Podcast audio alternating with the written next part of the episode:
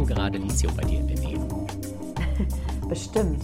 Ich habe ja lauter technische Geräte hier, um diesen Podcast mhm. aufzuzeichnen. Und da ist garantiert irgendwo Lithium drin in, der, in den Akkus. Genau, das ist ganz berühmt, diese Lithium-Ionen-Akkus in Smartphones, in Laptops. Damit werden auch die Batterien von E-Autos zum Beispiel gebaut.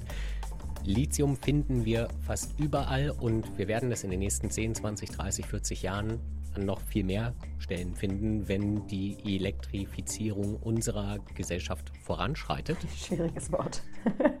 Aber ja, das ist wirklich ein Rohstoff, den wir, das, das neue Gold oder ist schon Gold, kann man eigentlich schon so sagen. Ne? Genau. Elon Musk, Tesla-Chef, hat ja auch mal vor einer ganzen Weile gesagt, Lithium ist aktuell eine Lizenz zum Gelddrucken. Und solange wir keine Alternative finden, müssen wir dann tatsächlich relativ viel davon abbauen. Und deshalb steht jetzt möglicherweise auch ein Abbau in Deutschland im Raum. Ja, und es gibt eine Frau in Deutschland, die dafür zuständig ist im Ministerium für Wirtschaft und Klimaschutz von Robert Habeck. Franziska Brandner ist dort Staatssekretärin mhm. und kümmert sich um die nicht energetischen Rohstoffe oder eine nicht energetische Rohstoffstrategie, mhm. um es noch etwas komplizierter klingen zu lassen. Aber es geht im Grunde darum, solche Stoffe wie Lithium, da gibt es ja auch noch viele andere Rohstoffe, die wir brauchen für Solaranlagen und Windkraftanlagen und für alles, was wir eben auch in Zukunft so aufbauen wollen. Und sie kümmert sich eben darum, das Zeug zu finden, zu importieren, abzubauen. Es gibt nämlich in Deutschland mhm. große Vorkommen im Moment, aber vor allem in Australien, in Chile. Da gibt es die. China will ganz groß einsteigen. China, genau. Chile ist deshalb spannend, weil Franziska Brandner da gerade erst war, um da eben auch für Deutschland, da gibt es viele, viele Länder, die dort Interesse haben, mhm. aber eben auch für Deutschland zumindest schon mal gute Beziehungen aufzubauen. Und darüber haben wir gesprochen. Und man möchte natürlich nicht, gerade nach dem Gasdesaster nenne ich das jetzt mal, mhm. von einer Abhängigkeit in die nächste galoppieren. Und auf der anderen Seite muss man natürlich auch sagen, Lithium, das ist Bergbau und Bergbau ist in den allerseltensten Fällen schon für die Umwelt und die Menschen, die den betreiben. Das stimmt. Franziska Brandner hat dafür den Abbau in Deutschland von Lithium noch eine andere Haltung zu. Da gibt es wohl sehr umweltschonende Möglichkeiten, das Ganze abzubauen. Aber es gibt natürlich auch immer Bürgerinitiativen, die dagegen sind. Insofern, es gibt viel zu besprechen. Wie wird Lithium in Chile abgebaut? Wo und wie würde das in Deutschland passieren? Die neue Folge Klimalabor. Los geht's. Schön, dass Sie heute bei uns sind, Frau Brandner. Sie sind grüne Bundestagsabgeordnete und Staatssekretärin im Wirtschafts- und Klimaministerium bei Robert Habeck. Und wenn ich das richtig gelesen habe, sind Sie damit beauftragt, sich um die nicht energetischen Rohstoffe und eine Strategie, was diese nicht energetischen Rohstoffe angeht, zu kümmern. Können Sie uns vielleicht erstmal sagen, was das genau ist? Um welche Rohstoffe geht es? Ja, ich äh, danke Ihnen für die Möglichkeit, hierüber zu sprechen. Das ist ja eines der Themen, die gerade nicht so in der großen medialen Präsenz stehen, aber ich glaube, es ist äh, eben auch wichtig, sich nicht nur die energetischen Rohstoffe, darüber sprechen wir täglich, Gas, Öl, Kohle, ähm, zu reden, sondern eben auch über die nicht energetischen und was steht dahinter. Ja, das sind äh, klassische Metalle, das sind Minerale, das sind alles, was eben auch nötig ist zur Produktion von einem Computer, von einem Windrad, von einer Batterie, von einem Handy, äh, die ja auch aus sehr vielen Stoffen zusammengesetzt sind und überall steckt Energie drin, also in jedem Produkt, sonst wird es ja nicht zusammenkommen. Mhm. Wird ja dann über Maschinen fabriziert, aber es sind eben auch nicht energetische Rohstoffe drin. Und äh, um die geht es und da zu schauen, dass wir nicht in ähnliche Abhängigkeiten geraten oder wenn wir dort sind, sie vielleicht etwas verringern, wie bei den, wie, weil wir ja gesehen haben, bei den energetischen Abhängigkeiten, also den Gasabhängigkeiten von Russland, wie teuer einem das zu stehen kommen kann. Dann lassen Sie uns doch gerne gleich mal eine Bestandsaufnahme machen. Ich habe mir das natürlich vorher hier so ein bisschen angeschaut und da gibt es eine Tabelle der Deutschen Rohstoffagentur mit allen möglichen Rohstoffen, die wir so brauchen, insbesondere die, die deutsche Automobilindustrie, wenn es um Elektroautos geht. Aber Sie haben ja eben gerade schon ein paar Beispiele auch aufgezählt.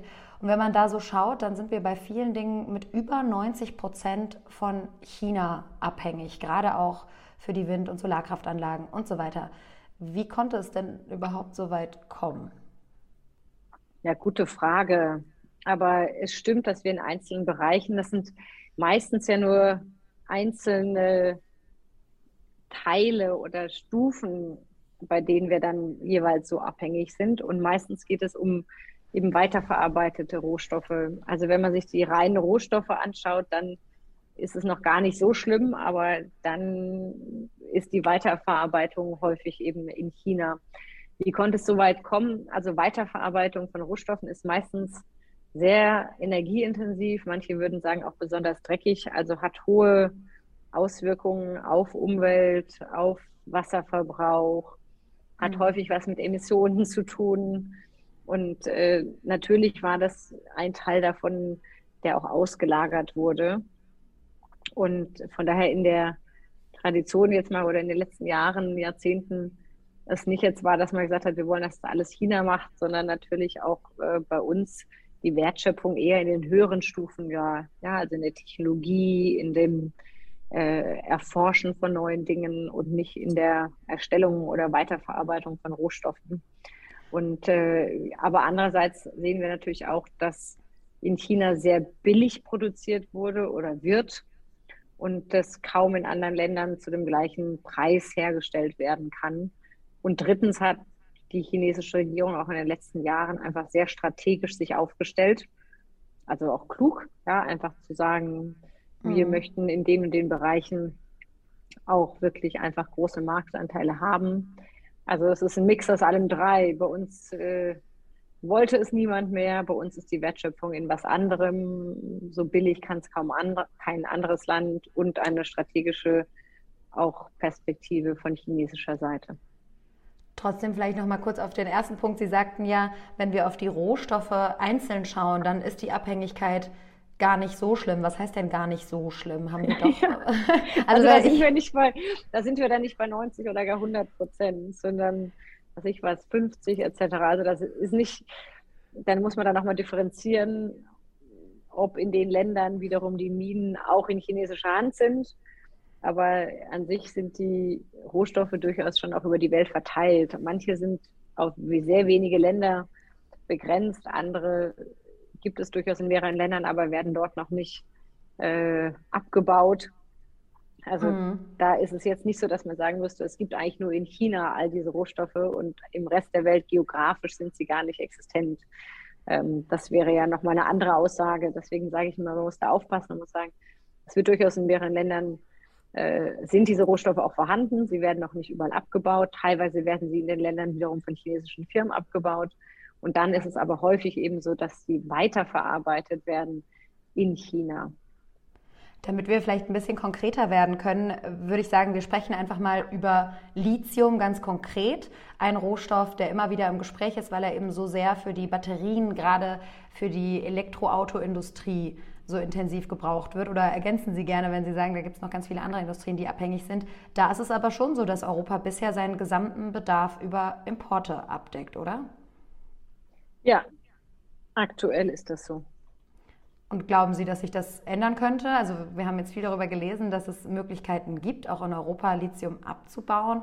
Aber wie, also da gibt es ja auch große Proteste. Erwarten Sie wirklich, dass wir hier eine große Lithiumabbauindustrie aufbauen können?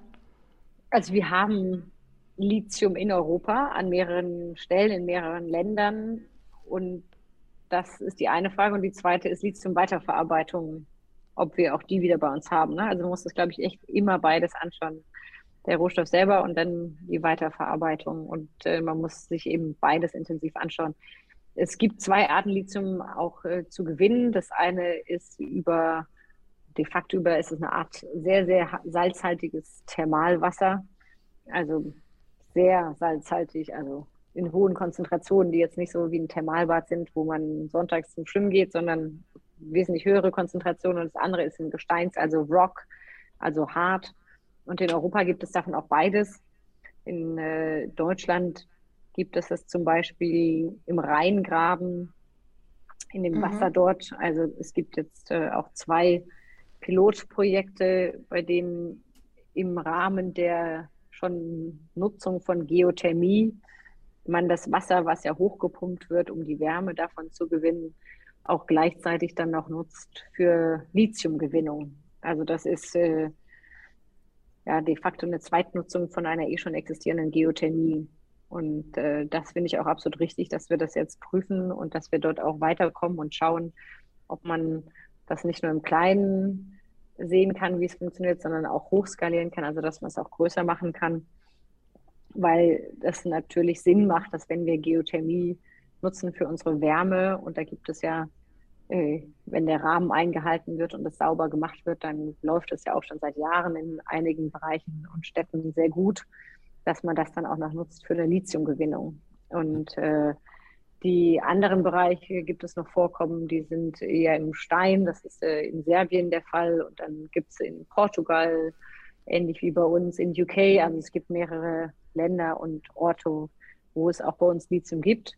Und äh, wie gesagt, bei uns sind es gerade noch eher kleinere Testanlagen. Da sind wir jetzt noch nicht auf Scales, die auch nur irgendwo anders rankommen, was in Chile zum Beispiel gewonnen wird. Und äh, der zweite Punkt ist dann eben aber die Weiterverarbeitung. Und äh, da gibt es auch Überlegungen, das wieder bei uns in Europa anzuzielen. Aber der Abbau oder die Gewinnung, der wäre doch in Europa nicht sauberer oder weniger schmutzig als in China zum Beispiel, oder?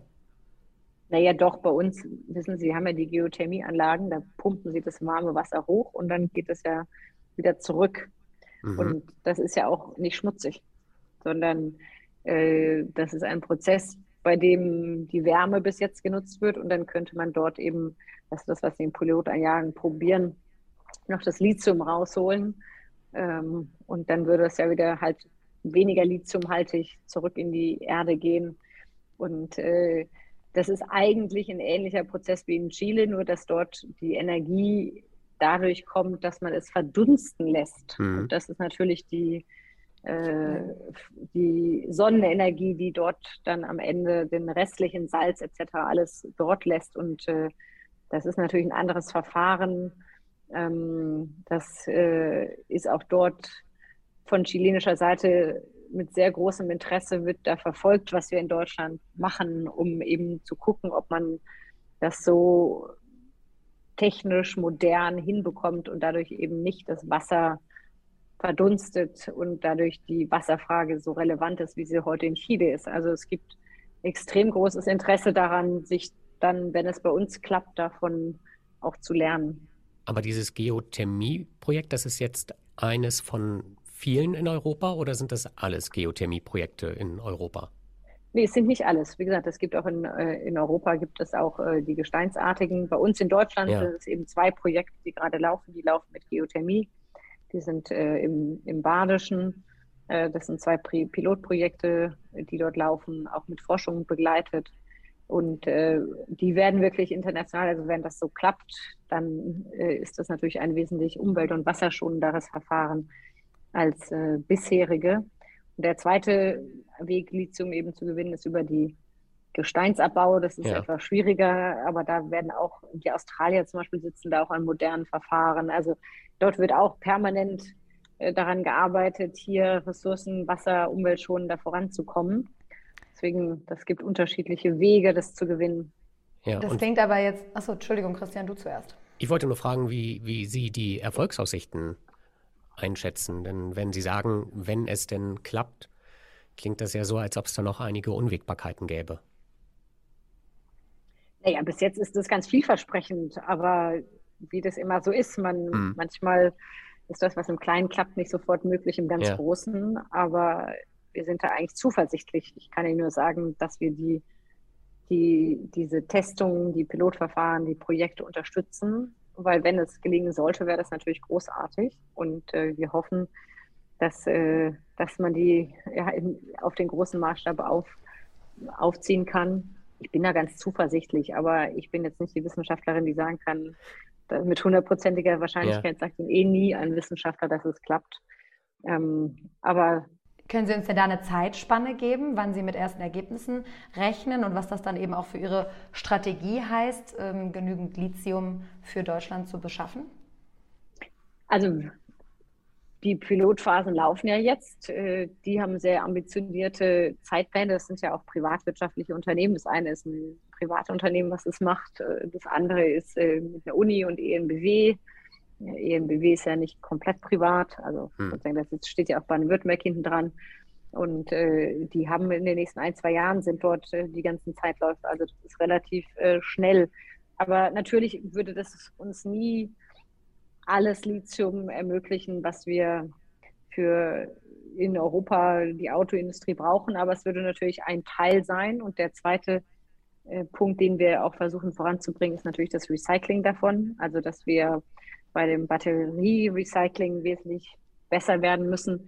Das nennt man dann übrigens Urban Mining, was ich, äh, also ne, mhm. nicht so, dass man in der Stadt eine Mine hat, aber dass man sagt, das, was halt in unseren Kommunen, ja, jedes Auto, was eine ja. Batterie hat, ähm, dass man daraus wieder die Rohstoffe gewinnt. Und das haben wir auch, äh, wird jetzt auf der europäischen Ebene läuft das über die Batterieverordnung auch eben die Recyclingpflichten und Anteile dann erhöht, damit wir eben auch bei uns die Stoffe, die schon mal bei uns sind, das Lithium, das schon mal den Weg nach Europa gemacht hat, dass wir das wiederverwenden. Also das ist das sogenannte Urban Mining in Europa. Das ist die zweite Chance, die wir in Europa haben. Die finde ich auch wirklich wichtig. Wir müssen mit den Rohstoffen wesentlich achtsamer umgehen. Wir müssen heute die Batterien so designen, dass sie eben danach auch wieder in ihre Einzelteile zerlegbar sind und die Rohstoffe wiederverwertbar sind. Das haben wir in anderen Bereichen, ja, kennen Sie ja Aluminium und so schon auch längst ermöglicht. Das mhm. war bis jetzt bei diesen Stoffen nicht so nötig, in Anführungsstrichen. Äh, man ist da natürlich auch noch nicht so lange mit dabei, aber es ist dringend wichtig, dass wir hier auch diese Art von, sagen wir, Urban Mining, so heißt es in der Fachsprache, ja, also städtisches, städtische Minen ähm, vorankommen, um das auch als europäisches Potenzial wesentlich besser nutzen zu können. Das eine ist ja das Recycling. Jetzt finde ich, haben Sie ja noch was anderes Spannendes angesprochen. Äh, das ist diese Achtsamkeit mit den Ressourcen. Also wir haben ja den Fehler jetzt bei den fossilen Energien auch schon gemacht und auch mit, mit vielen anderen Dingen, dass man von vornherein auch eine Art Sparstrategie oder Effizienzstrategie ja. mitdenkt. Also überlegt, Absolut. kann man auch weniger Lithium, genau. da gibt es auch Pläne. Absolut, das ist die Ressourceneffizienz-Teil. Das ist absolut, das ist wie das Energiesparen. Ja, also dieses, ähm, wie kann ich überhaupt einen Prozess so gestalten, dass ich gar nicht so viel Energie brauche, weil Energie eben wertvoll ist. Das sehen wir ja dieser Tage, den echten Wert von Energie und den echten Wert von Rohstoffen, den sollten wir auch sehen, bevor es uns eine Krise aufzeigt und entsprechend jetzt schon versuchen, so wenig wie nötig davon überhaupt zu benutzen. Da gibt es auch spannende Projekte von Leichtbau angefangen, also wo man einfach versucht, so ressourceneffizient wie möglich zu bauen und von Anfang an auch bei den ressourcenschonenden das Recycling mitbaut, das mitdenkt. Das nennt man dann eben Recycling by Design, also dass man ein Produkt schon so gestaltet von Anfang an, dass es danach wieder recyclingfähig ist. Das ist auch, finde ich, wirklich, also wenn wir das als Europäer, als Deutsche gut hinbekommen, dann sind wir auch in der Speerspitze und haben auch echt die Technologien der Zukunft. Also das sind, davon bin ich zutiefst überzeugt, auch die Märkte der Zukunft. Und wenn wir das schaffen, hier das zu entwickeln, dann sind wir da gut positioniert. Solche Möglichkeiten haben uns ja aber in der Vergangenheit nicht davon abgehalten, sie uns durch die Lappen gehen zu lassen, zum Beispiel bei der ja. Solartechnologie. Ja, das stimmt. Ich hoffe, dass wir äh, nicht dieselben Fehler wiederholen bei den nicht energetischen Rohstoffen. Und was ich mich auch frage, ist trotz allem, also in den meisten Studien sieht man dann trotz allem, auch wenn wir effizienter werden, wird die Nachfrage nach Lithium doch massiv steigen, wenn wir jetzt nochmal bei Lithium bleiben. Das gilt natürlich auch für andere Rohstoffe. Haben Sie da eine Prognose, wie Sie glauben, wie sich die Nachfrage entwickelt und wie Sie die dann, wie wir die dann eben beschaffen können oder bedienen können? Ja, wenn man einfach von der heutigen Batterie hochskaliert und sagt, jetzt werden dann in Zukunft alle E-Auto und das weltweit, dann braucht man natürlich äh, noch sehr viel mehr. Aber wir müssen eben ins Recycling kommen. Und zweitens wird ja auch schon nicht nur intensiv daran geforscht, sondern es ist ja auch schon dort in der Erprobung natürlich Substitutionsstoffe für Lithium. Also jetzt hat vor zwei, drei Wochen hat am MIT gerade wurde eine neue Batterie vorgestellt, die komplett ohne Seltenerden, ohne Lithium etc., ohne irgendwas davon funktioniert. Da gibt es auch dann schon ein amerikanisches Start-up, äh, Avanti, äh, das das in die, auf den Markt bringen soll. Das heißt, es läuft natürlich auch parallel. Und deswegen ist es nicht ganz so einfach zu sagen, wir brauchen so und so viel, weil wer weiß, ob in drei Jahren die lithiumbasierte Batterie nicht komplett abgelöst ist von einer Batterie, die das gar nicht mehr braucht. Und deswegen sind da, da passiert in dem Markt natürlich gerade unglaublich viel. Und das ist unsere Aufgabe, hier auch überall immer noch Substitutionsforschung mit zu unterstützen, auch un Unternehmen, Startups, die in alternative Wege investieren, zu unterstützen. Ich gebe Ihnen ein anderes Beispiel, das ist jetzt nicht Lithium, aber bei der Solarzelle äh, sind wir relativ stark, stark abhängig von einer Form des weiterverarbeiteten Silbers, was es fast in dieser Weiterverarbeitung eben bis jetzt nur in China gibt. Ähm, und äh, da hat ein Freiburger Startup im Rahmen von Fraunhofer Forschung eine Alternative jetzt entwickelt mit äh, Kupfer, was wesentlich weiter verbreitet ist, auch in der Weiterverarbeitung. Also na, da kann man dann einerseits sagen, oh Gott, wir müssen das Silber durch was anderes ersetzen, wir können aber also durch andere Länder das ermöglichen. Wir können aber auch einfach sagen, wir machen es mit anderen Stoffen, die wir eh schon wesentlich mehr haben.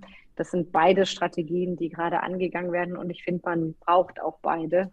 Und da ist gerade sehr, sehr viel Dynamik drin. Es ist eigentlich wirklich spannend zu sehen, wie viel Innovations- und Forschergeist da gerade auch an den Tag gelegt wird. Aber wenn es diese Optionen alle gibt, wäre es ja jetzt nicht so ideal, wenn wir in Deutschland anfangen, Lithium abzubauen, oder? Also zum gewissen Grad, wir werden Lithium auch in anderen Stoffen und anderen ja. Produkten brauchen. Von daher, äh, und wie gesagt, auch wenn wir in Deutschland alles Lithium nutzen, sind wir davon ja weit weg, unseren eigenen Bedarf abzudecken. Deswegen sage ich, brauchen wir noch Urban Mining, wir brauchen noch mhm. Substitution davon. Und äh, eigentlich ist es ja eher so, dass wenn wir Geothermie machen, wären wir ja blöd, das Lithium daraus nicht noch zu benutzen. Also ja. ist ja eigentlich einfach nur ein Zeitprodukt, ja. Ähm, das nicht auch noch zu nutzen. Und äh, von daher halte ich das schon absolut für richtig. Es ist nur eben, wäre nie ausreichend, unser deutschen oder europäischen mhm. Lithiumvorhaben, um alle Bedarfe, die ja auch noch über das Auto hinausgehen, abdecken zu können. Deswegen müssen wir gleichzeitig auf Recycling setzen, plus Substitutionsforschung. Und äh, das sind auch die unterschiedlichen Ansätze, die wir gleichzeitig verfolgen. Wenn wir nur auf ein Pferd setzen würden, wäre es auch ein bisschen gefährlich und wahrscheinlich auch noch auf internationale Partnerschaften. Da können Sie uns vielleicht auch noch mal ein bisschen was darüber erzählen. Es kam jetzt noch nicht so zur Sprache. Sie haben vorhin ähm, einmal was von salzhaltigen Gewässern gesagt. Ähm, ich weiß, dass Sie in Chile waren, eines der Länder, wo es die größten Vorkommen gibt. Was war Ihr Eindruck? Ähm, können wir mit Chile eine Partnerschaft aufbauen? Ja, Chile hat natürlich äh, sehr große Lithiumvorkommen und die werden ja auch schon seit längerem dort abgebaut ich fand es ganz interessant, dass die chilenische Seite wirklich ein großes Interesse daran hat, auch einen Abbau zu ermöglichen, der wasserschonender ist. Dort ist das die große Problematik, habe ich Ihnen ja gesagt, dass es dort verdunstet. Dadurch geht natürlich das Wasser eben in die Luft und fehlt dann. Äh, es ist kein Trinkwasser, es ist ja eben sehr, sehr salzhaltig, aber in den tieferen Schichten, in denen es ist, ist es trotzdem, verändert es natürlich die, ja, es verändert trotzdem etwas dort, dadurch, dass es verdunstet. Und Deswegen hat die chilenische Regierung großes Interesse daran, umwelt- und wasserschonendere Technologien in ihr Land zu holen. Das ist wirklich das größte Interesse. Und da sehen die auch in Deutschland einen Partner. Und das andere ist ein fairerer Umgang, Umgang mit ihren Indigenen vor Ort. Weil die Regionen, wo das Lithium abgebaut ist, wird, äh, sind sehr viele noch Indigene, die dort leben, schon seit Jahrtausenden.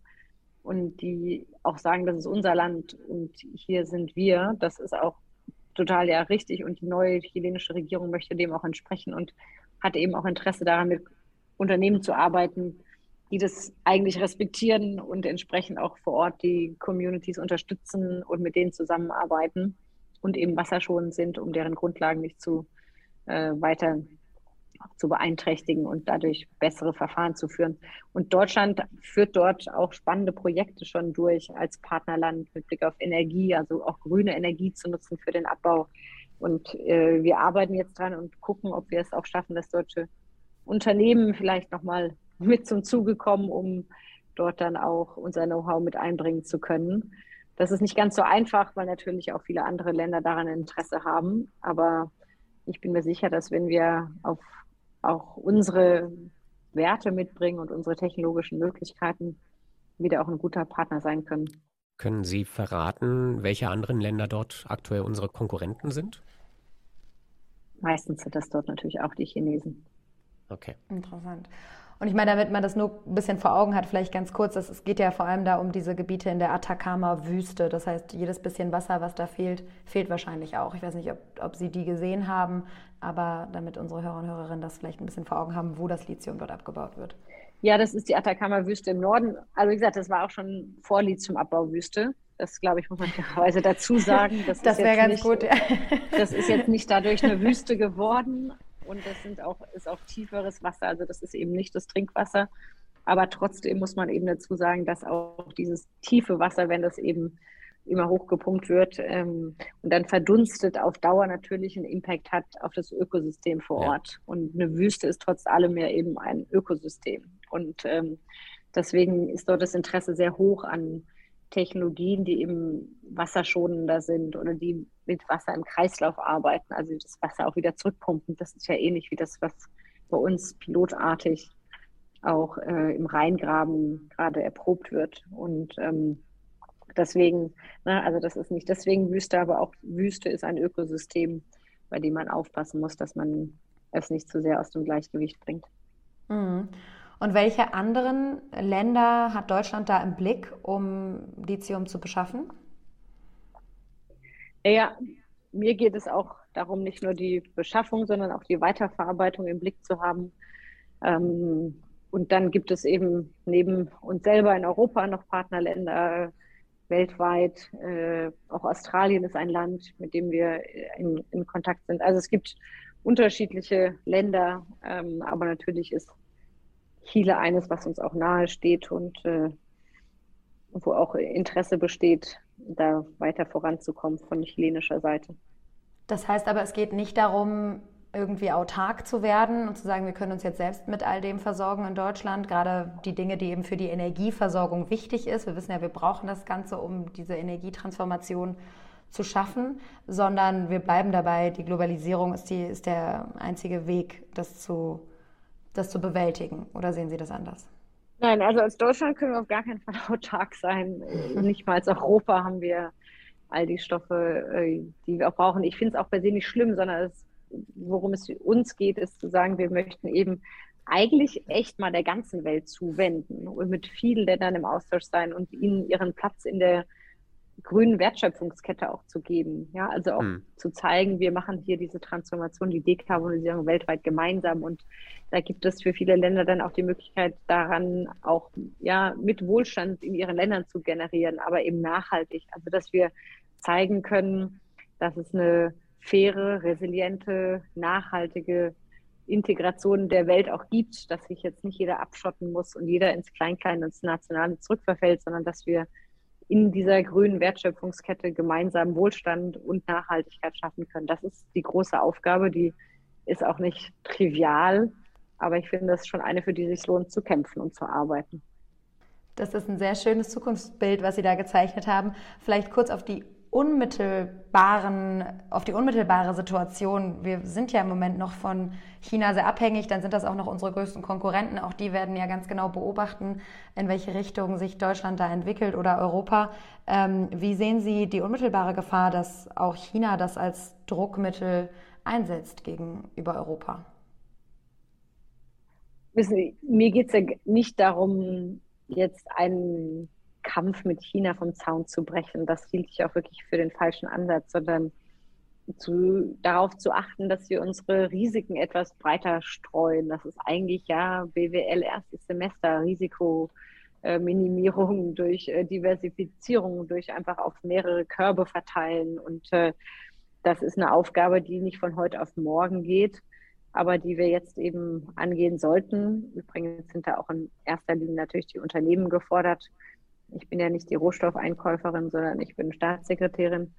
Und äh, aber ich, ich weiß, dass wir dort auch gemeinsam an einem Strang ziehen, weil natürlich auch klar ist, dass sonst mittel- und langfristig die Kosten auch sehr hoch sein könnten.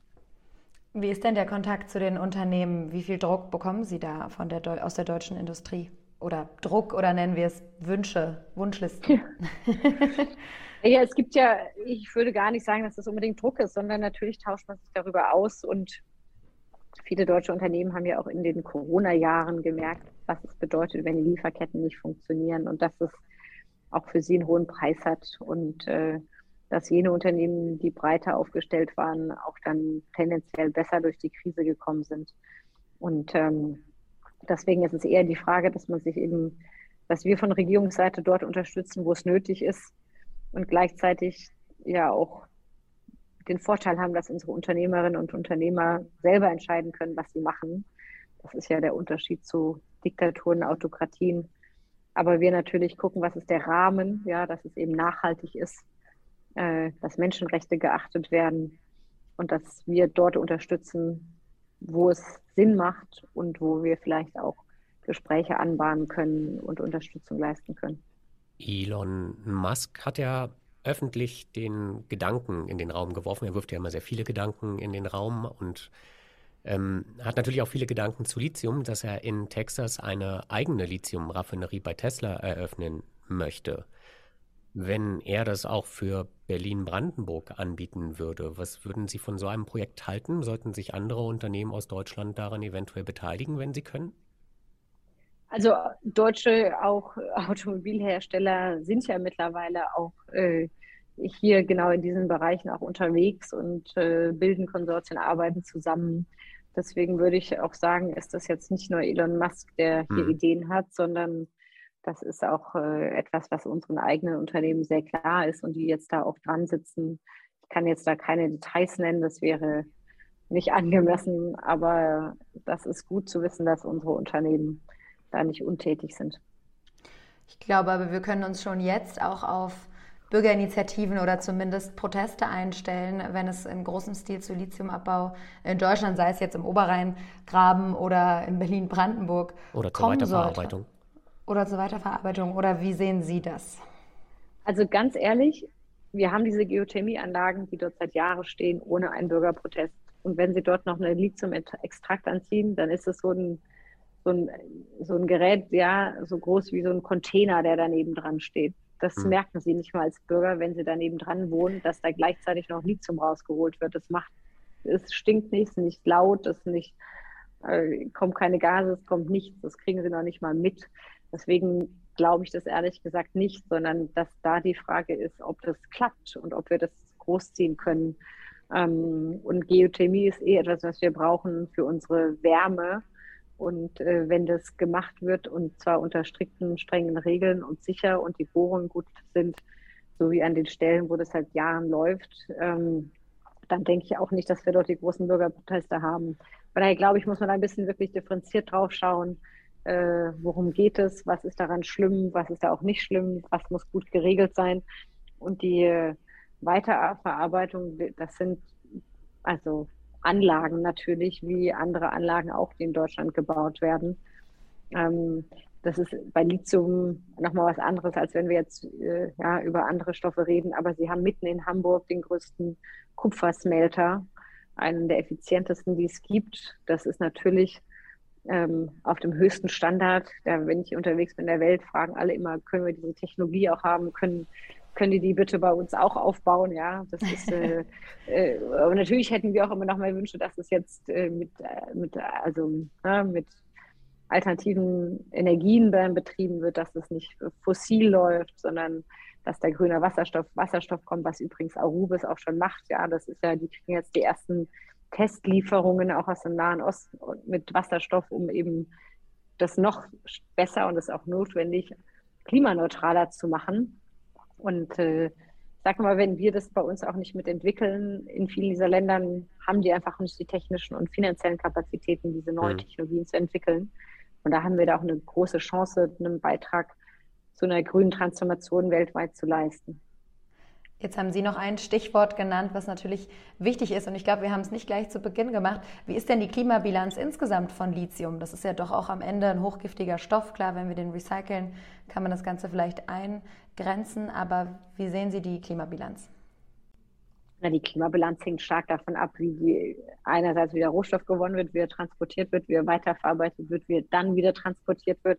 Das ist ja diese Frage vom CO2-Fußabdruck, die hängt ja an mehreren Faktoren und äh, da gibt es eben mittlerweile bessere Technologien und äh, die Energiefrage ist eine, die sich überall stellt. Das ist übrigens in Chile zum Beispiel echt in dem Sinne ganz positiv, weil Chile eine der besten Ausgangssituationen hat für erneuerbare Energien, also irgendwie am meisten Wind, die beste Sonneneinstrahlung, also dass man das dort vor Ort zum Beispiel sehr gut verbinden kann mit erneuerbaren Energien, die dann dafür genutzt werden. Andererseits ist Chile nicht ganz so nah, das heißt, man muss es einmal ja auch mhm. transportieren.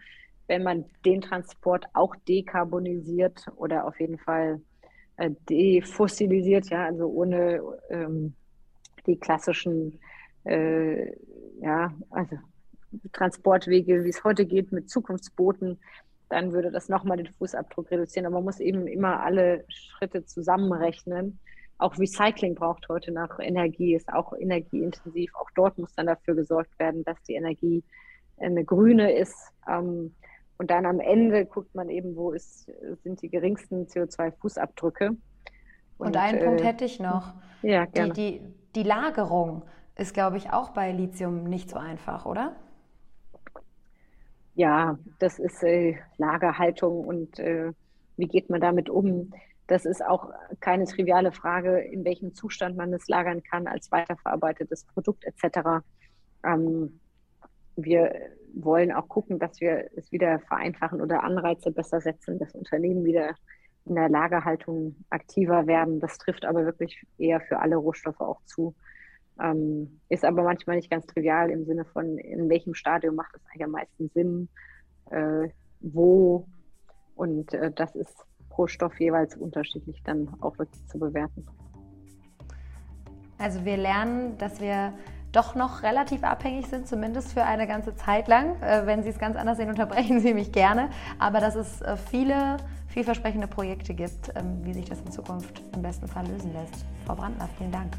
Ich danke Ihnen. Wir haben große Aufgaben, aber ich bin sehr zuversichtlich, dass wenn wir das gut jetzt angehen, wirklich am Ende resilienter, nachhaltiger dastehen. Und was wir aber uns jetzt schon anfangen sollten, wirklich mit jeder mit dran zu denken, ist achtsamer mit Ressourcen und Rohstoffen umzugehen und wir sprechen uns, das glauben wir auch, und wir sprechen uns sehr gerne nach der Pilotphase nochmal. Sehr gerne. Ähm, wenn wir wissen, was am Oberrheingraben so rauskommt. Vielen Dank für das Gespräch. Dankeschön. Dankeschön.